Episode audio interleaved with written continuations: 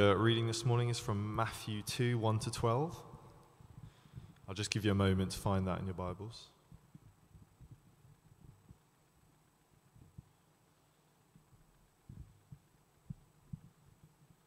So that's Matthew chapter 2, verses 1 to 12. Now, after Jesus was born in Bethlehem of Judea, in the days of Herod the king, Behold, wise men from the east came to Jerusalem, saying, Where is he who has been born king of the Jews? For we saw his star when it rose and have come to worship him. When Herod the king heard this, he was troubled, and all Jerusalem with him. And assembling all the chief priests and scribes of the people, he inquired of them where the Christ was to be born.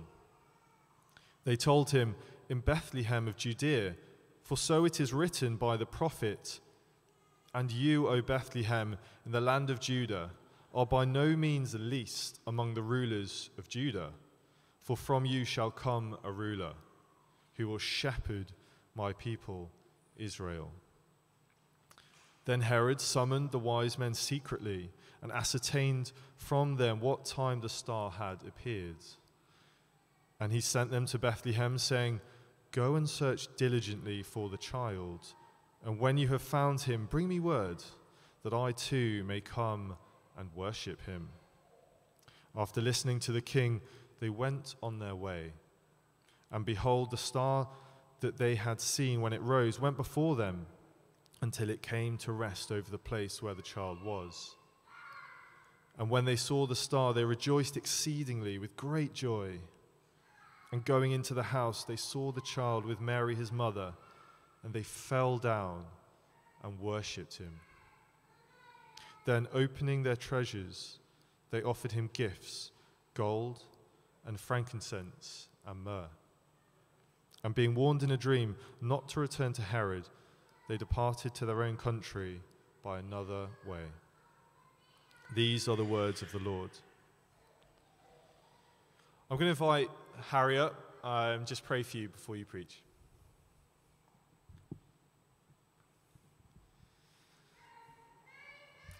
Heavenly Father, we bless you for being present with us this morning and for the life of Harry, for his witness, for his ministry.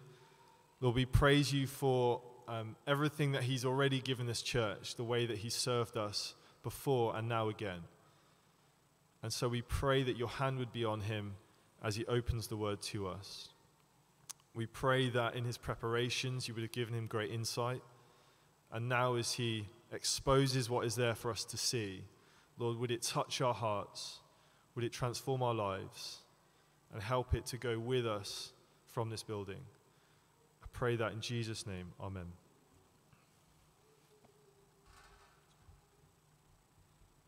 You, Adrian. Do uh, keep the passage open somewhere, um, just as I sort myself out.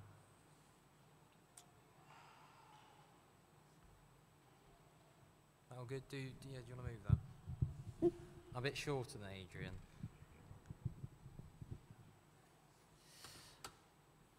Oh, good. Sorry, the sermon's just gone.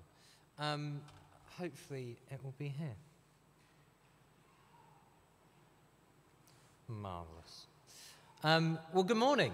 It's so good to be back. Um, lots of familiar faces. If you're online, morning. I can't see you that you're there, but you might be. I don't really know. Um, as Adrian said, I was here about a year or two ago. I've been in Oxford for the past 18 months, uh, training for ordination in the Church of England. Um, so it's, it's good to be back. It's good to be back amongst family, amongst friends, uh, amongst brothers and sisters. This morning we're going to be looking at the wise men, the king's epiphany. It's Epiphany Sunday today. Epiphany itself, I think, is Wednesday, um, the, the 12th night of Christmas. I think often the wise men, the kings, they're, they're misunderstood or they're, they're overlooked. Is it the three kings? Is it the wise men from the east? Was one in a taxi and one in a car? Was one on his scooter beeping his hooter, as our rhyme tells us? And I want to start by uh, saying something quite clearly. This sermon is, is especially for all those who feel overlooked, all those who feel misunderstood, all those who feel discriminated or misrepresented for whatever reason for education, for health, for race, for background, for history, for age, for finances, for appearance, whatever it might be. If anyone has ever misunderstood you or treated you wrongly for an improper reason, there is no proper reason to treat someone unjustly. Then I want you to hear that this especially is for you. And of, of course, it's for all of us. Not only do we all feel misunderstood or overlooked at times, we all have a role to play in supporting those who truly are and do. God has some wonderful news for us from the wise men. So, Epiphany, what on earth is it? Who were the Magi? Well, they're astrologers or, or wise men from the east, probably from Persia. We don't know how many. We always say three because there's three gifts but it's not mentioned. And the point of this, including this story about the wise men in Matthew's gospel, is probably to show how wise men, even Gentile wise men, sought Jesus out. While a Jewish king who should have probably known the Old Testament prophecies neither personally sought out nor properly honored the new son of David. It's a story of an unexpected servant showing us a beautiful faith. So, firstly, our unexpected servants of God. Who are these people? Well, we, we don't really know. We, we know pretty much nothing about them other than they're magi and they're from the east. That is it. But that's not alone. They're not alone in the Bible. Melchizedek in Genesis, he gets about two verses in the whole Bible. And yet, half of Hebrews is set around arguing about Melchizedek. We'd have no idea who he is. Having said that, we don't even know who wrote Hebrews. Job, he gets a whole book. We all know who Job is, right? Do we know anything about him? No. We don't really know who he was. We don't even know when he lived. God so often uses these kind of nondescript, unexpected people to do his work. What we do know about the wise men is they're probably the last thing we'd expect. As we've said, they're, they're Gentile, which literally just means they're not Jewish.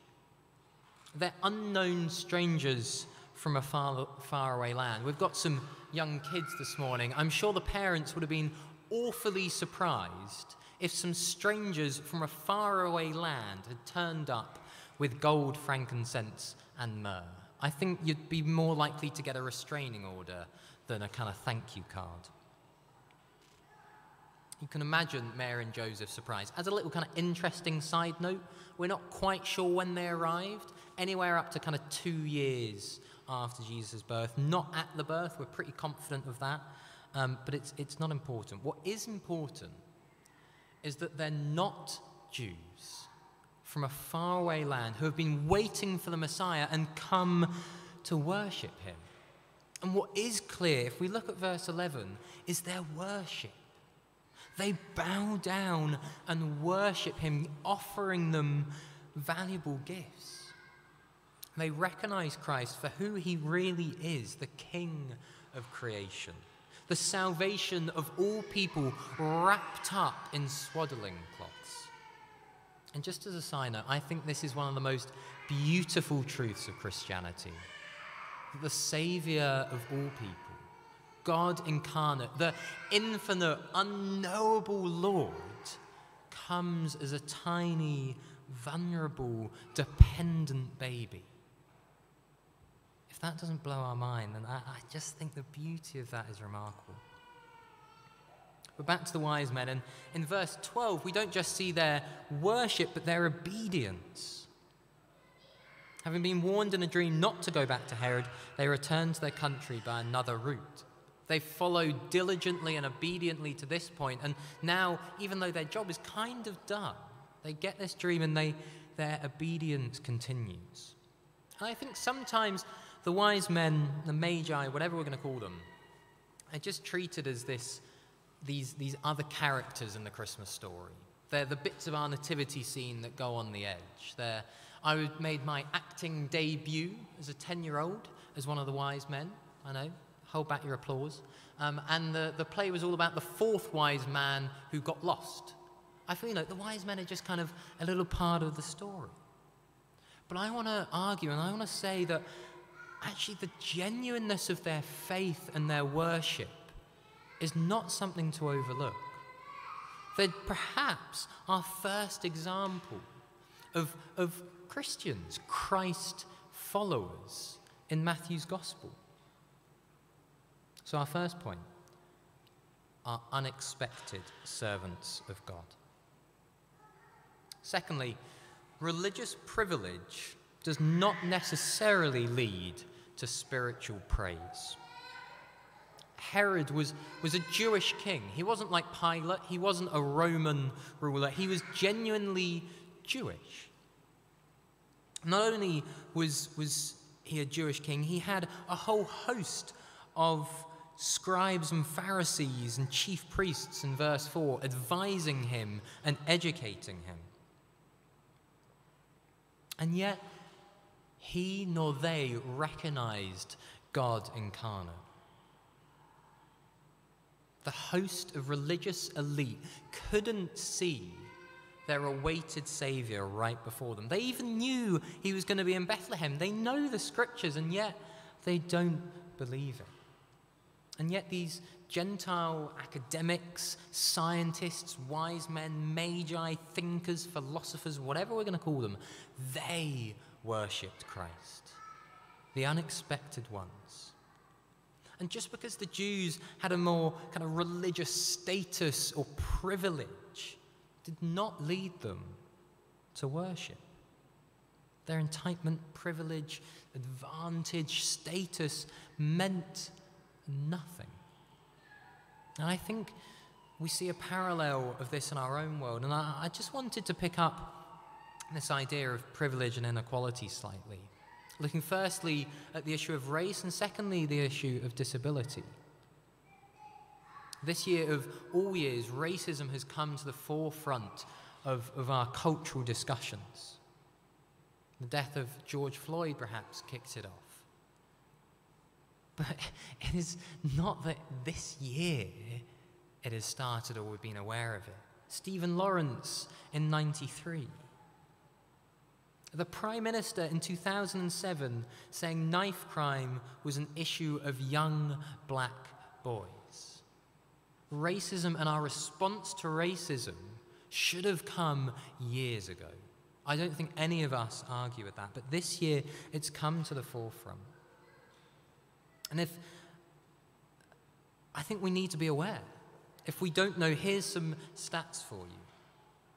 On stop and searches, if you take a thousand people of one ethnicity, so let's take a thousand white people, statistically, four of them will be stopped for a stop and search.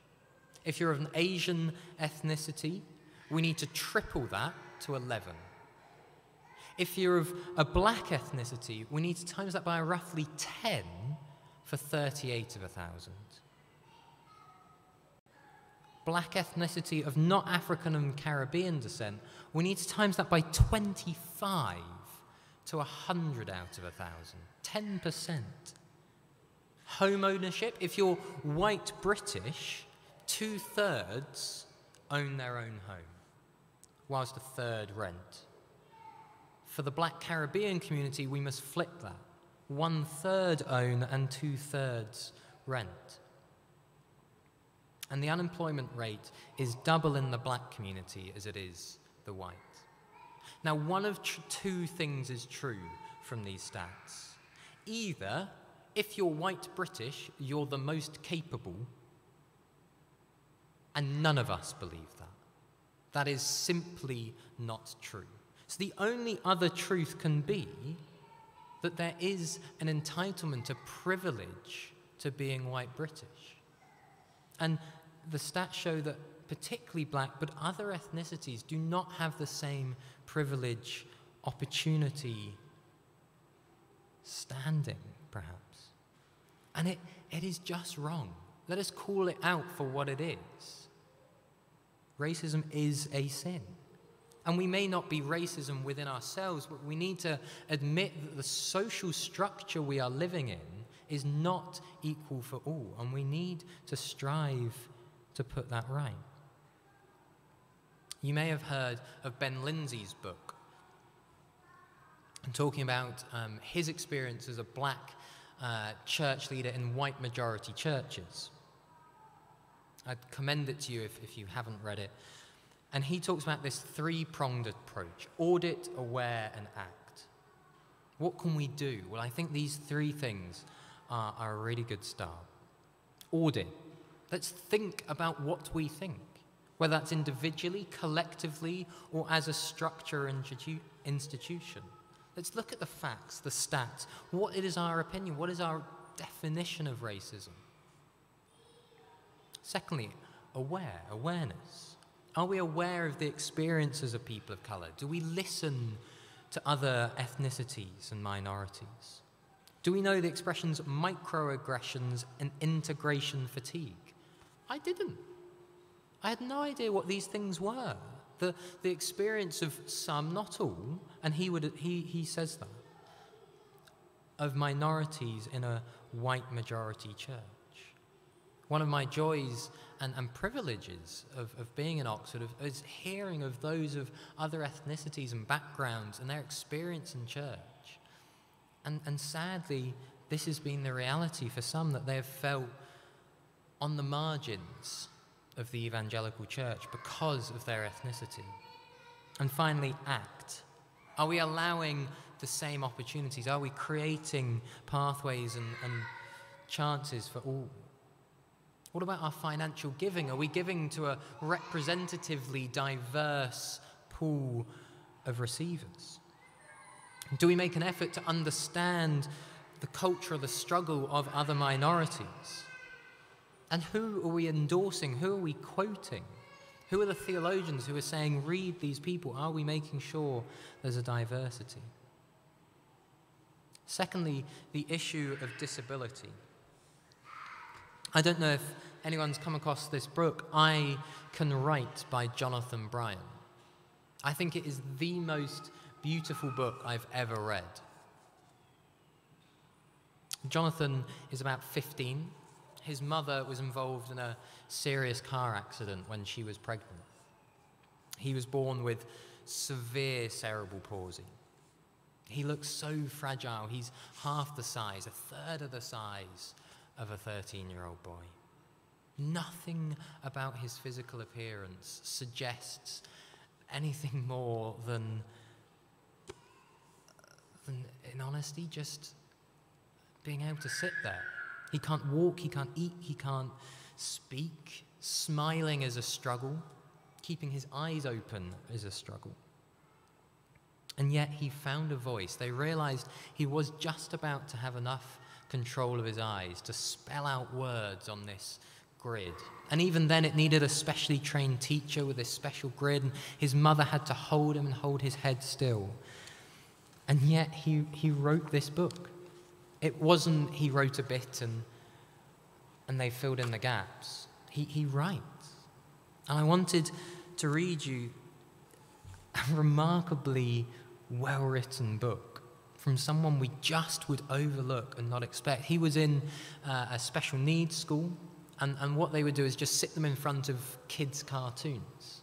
And his, his brain is, is perfectly functional, but they just assumed he had no idea.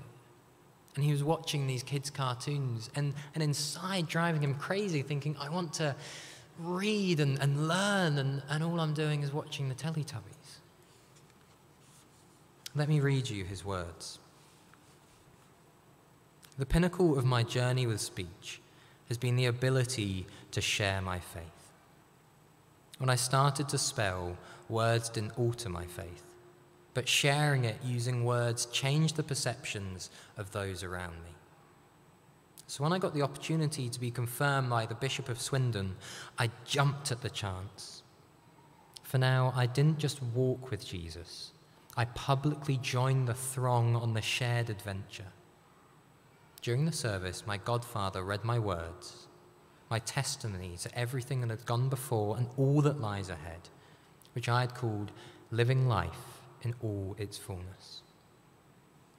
And his words are as follows With Jesus as my Saviour, companion, and friend, I have lived my hours here with happiness in my spirit and contented calm in my soul.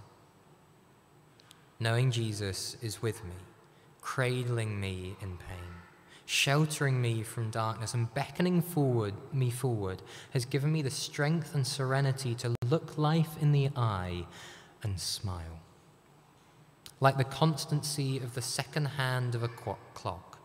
Jesus inhabits the quaver beats of my life. And as that beat slows, I look forward with excited anticipation to the day I will see Jesus and live together with him in the garden forever. In the meantime, I cleave to Jesus, my life and my faith.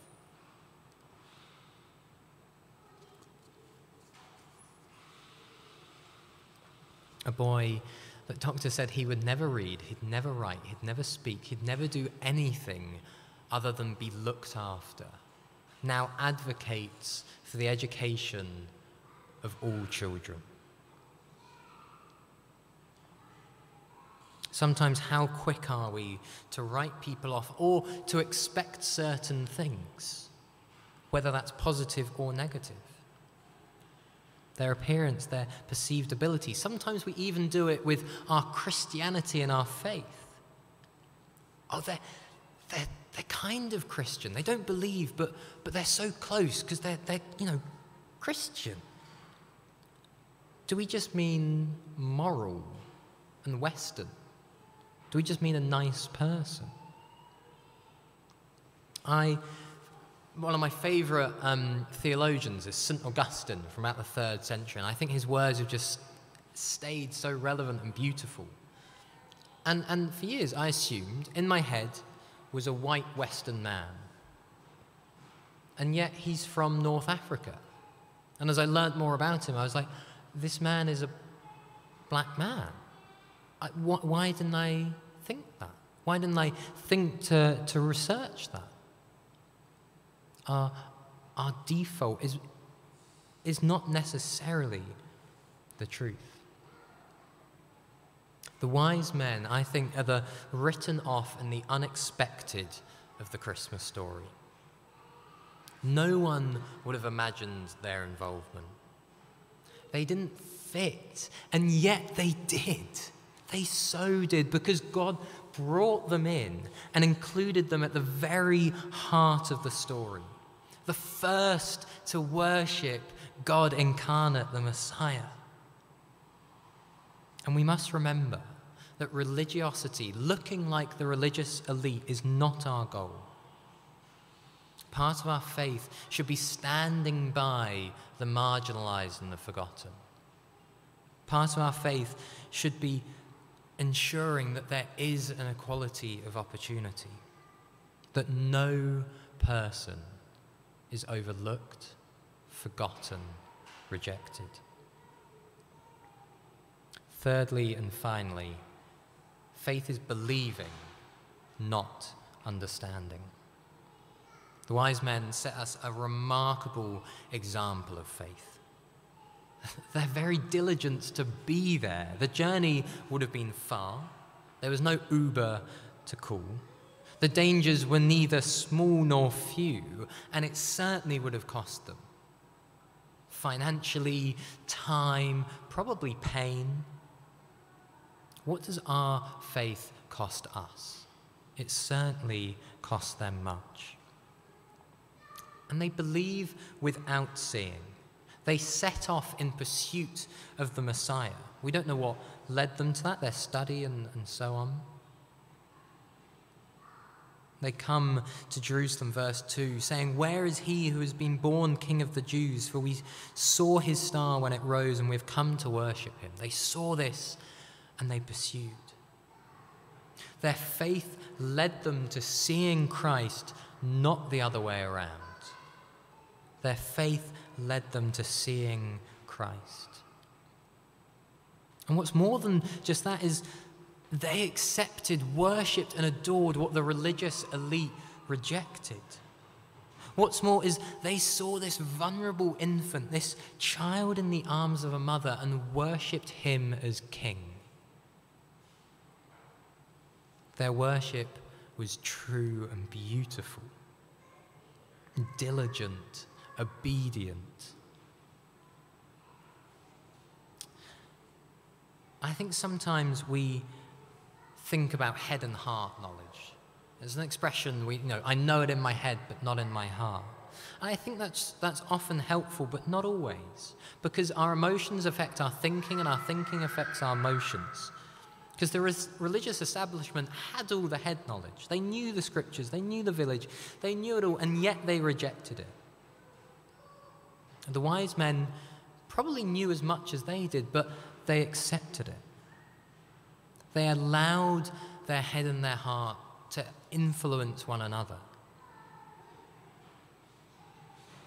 We might say that the priests had the head knowledge, but not the heart, and I, I think that's true, but, but not ho- holy. It wasn't that the Jews believed in their heads, they rejected the knowledge they knew.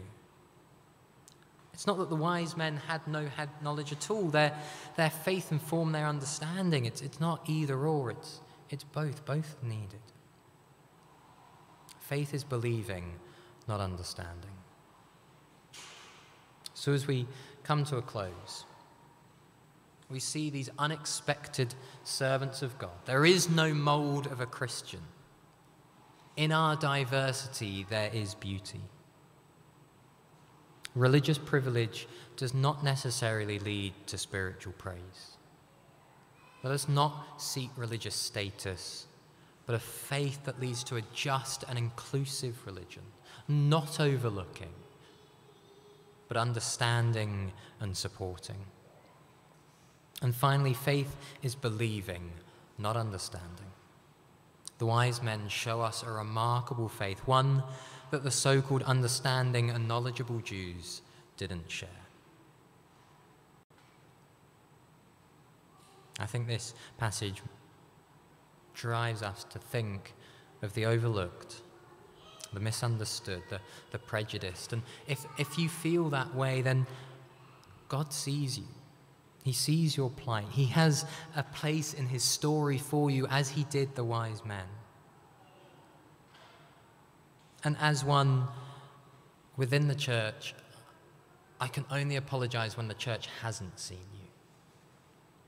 We must do better. And, church, let us do better. Let us see those around us. Let us serve them because the truth is we need the vulnerable, we need the marginalized.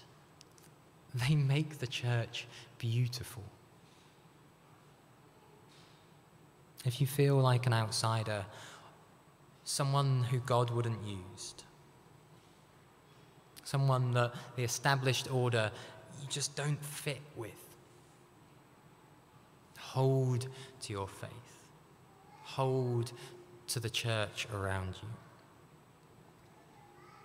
Come and worship the King, the Saviour.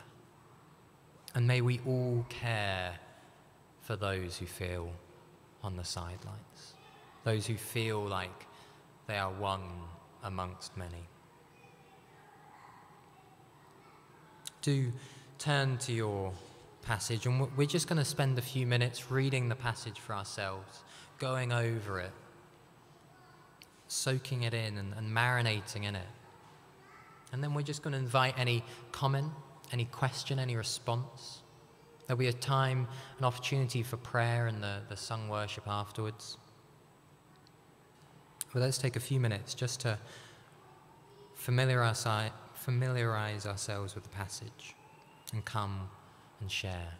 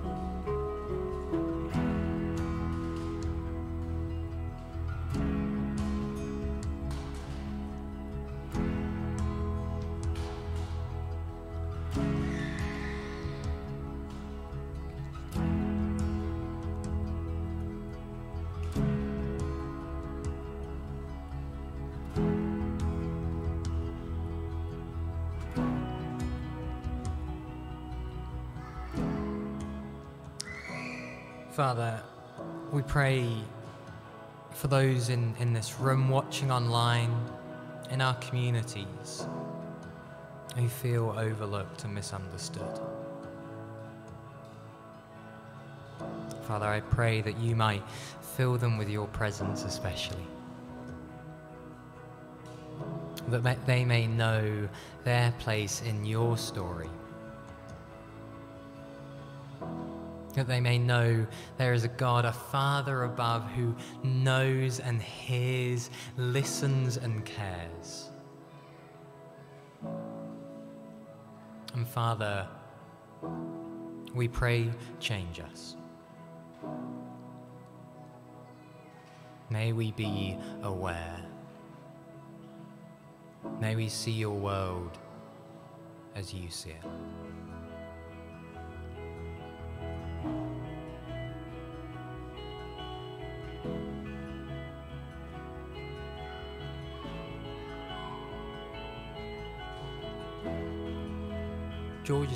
Come round with a microphone. If you want to comment or question or say anything, do just raise a hand and he'll come on over.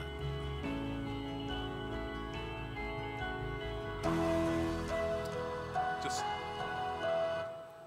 just um, uh, reading the first bit of this passage, just recognizing that uh, now after Jesus was born in Bethlehem of Judea in the days of Herod the king, behold, wise men from the east came.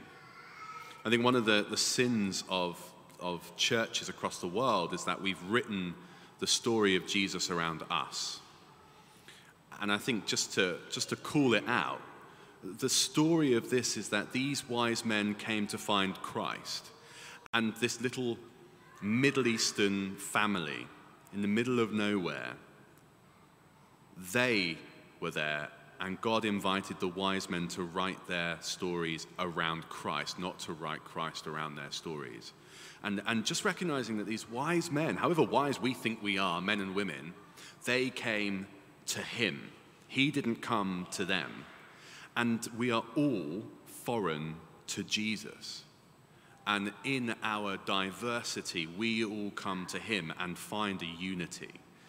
And I think we have to, in this generation, become a church that's willing to submit our ways, our story, our whatever, you know, we've got a massive Welsh contingency in this church. Jesus was not Welsh. And that's really exciting because we all come and have him rewrite our stories in our diversity, in how he's created us. And I find that a really amazing and humbling reality of this story.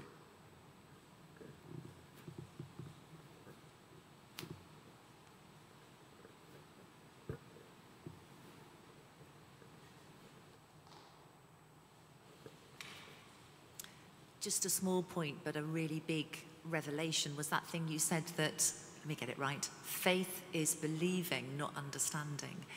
And there are so many things that I read in the Bible, particularly in the Old Testament, that I just think, what on earth is that all about? Particularly in the prophecies, which is my resolution this year to get more into. But that doesn't mean to say that the whole thing crumbles it's all about faith and it's hanging on in there until we do get some understanding and maybe we don't get understanding. We live, we see through things through a, a glass darkly and we've just got to accept that, but it doesn't undermine our faith. So uh, I will carry that with me. Thank you. That was a really useful little phrase. Thank you, Harry. I think it's, you know, important God made himself revealed. You know, he's made himself understandable. We are to understand. But as you say, you know, our, our world our culture, I don't think likes mystery. And I think often in the church we want to kind of close that gap of mystery as much as we can. We say, we get it, let us tell you about it. Actually, sometimes leaving that, that the virgin birth, you know, who, who on earth knows how that happened? But we believe it, we have faith in it, and, and we love it, and we see the beauty of it. Thank you, Gaius. Really.